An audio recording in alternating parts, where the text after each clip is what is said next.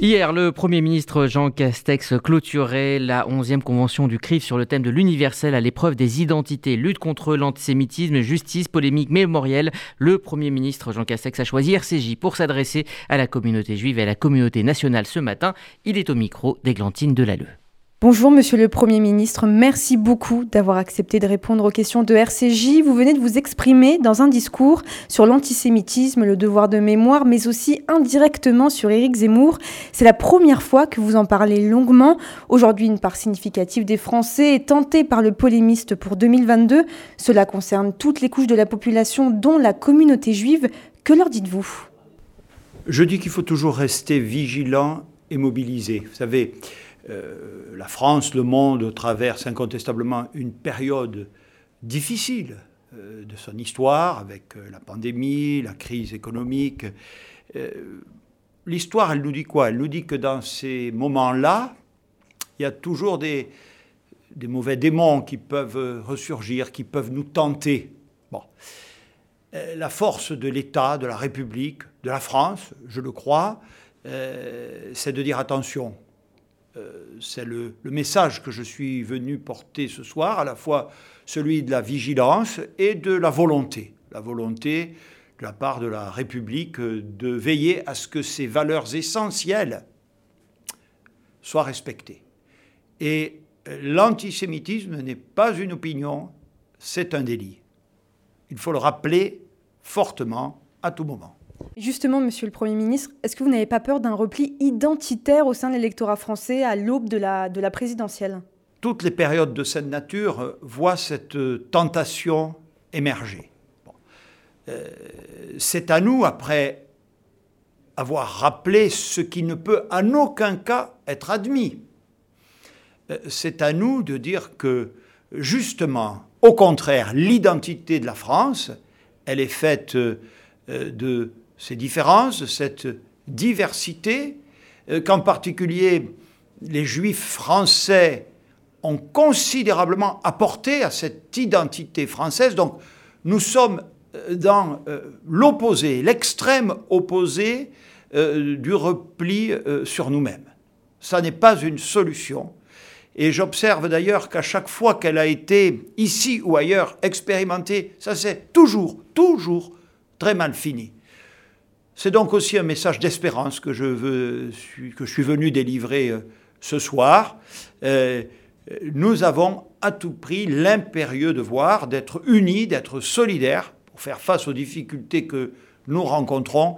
L'exclusion, la stigmatisation, la violence, le repli sur soi ne sont jamais, n'ont jamais été et ne seront pas des solutions. Les candidats de l'extrême droite représentent un tiers des intentions de vote, selon les derniers sondages. Est-ce que l'action du gouvernement est suffisamment crédible sur les questions régaliennes? Les questions régaliennes, sachez-le, euh, font partie euh, des sujets que mon gouvernement euh, traite de manière extrêmement sérieuse et approfondie.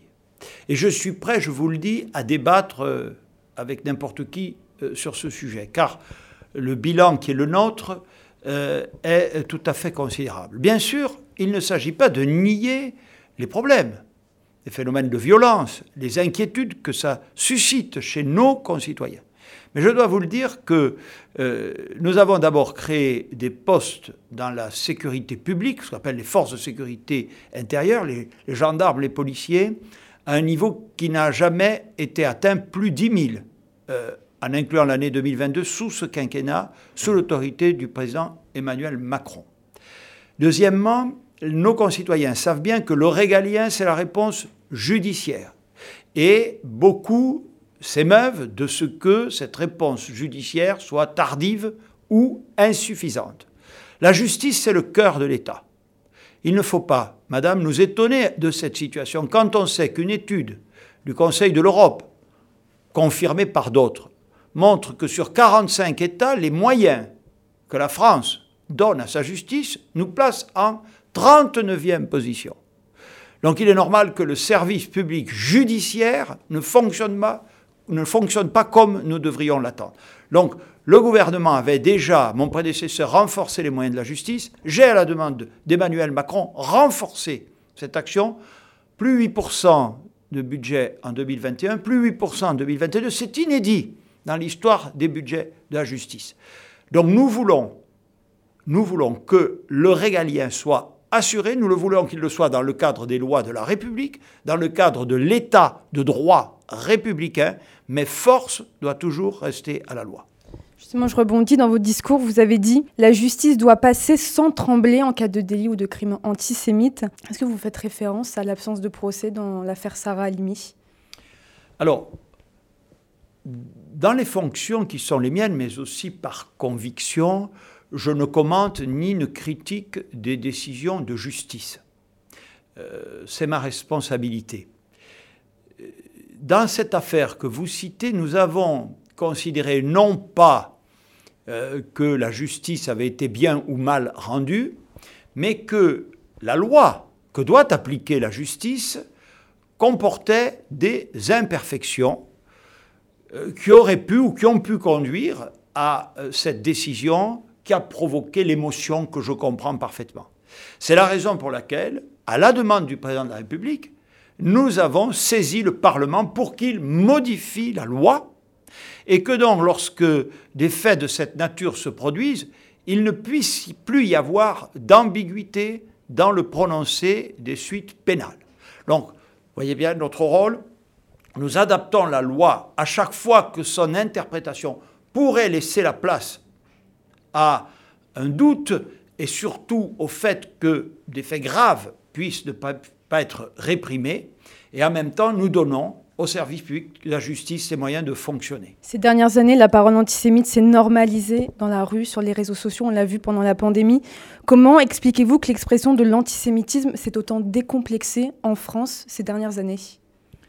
Alors d'abord parce que je pense que euh, certains responsables politiques y contribue et on le voit dans le débat public actuel.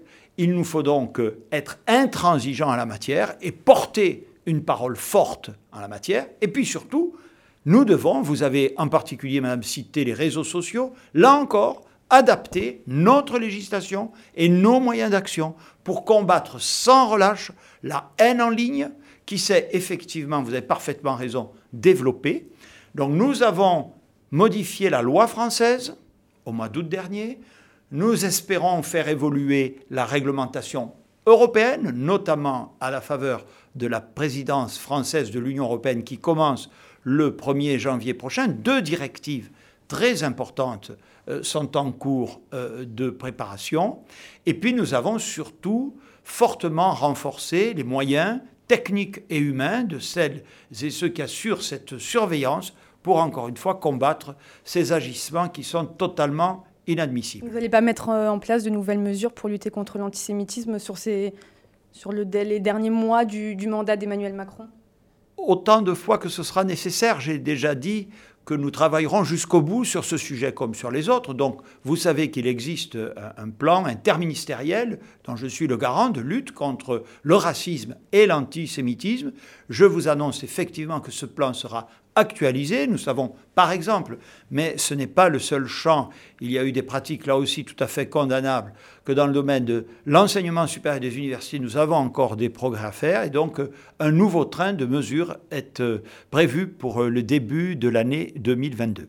Un membre du gouvernement avait récemment confié à RCJ que la stratégie euh, d'Emmanuel Macron pour lutter contre les extrêmes pendant la présidentielle serait de se concentrer sur le devoir de mémoire. Est-ce que c'est la seule solution aujourd'hui? De parler du devoir de mémoire, du devoir de, transmission pour lutter contre les extrêmes ah, C'est incontestablement euh, une façon. Parce que vous savez, je l'ai dit dans mon intervention devant le CRIF, euh, le président du CRIF a dit le pire c'est l'indifférence, j'ai ajouté euh, le pire c'est l'oubli.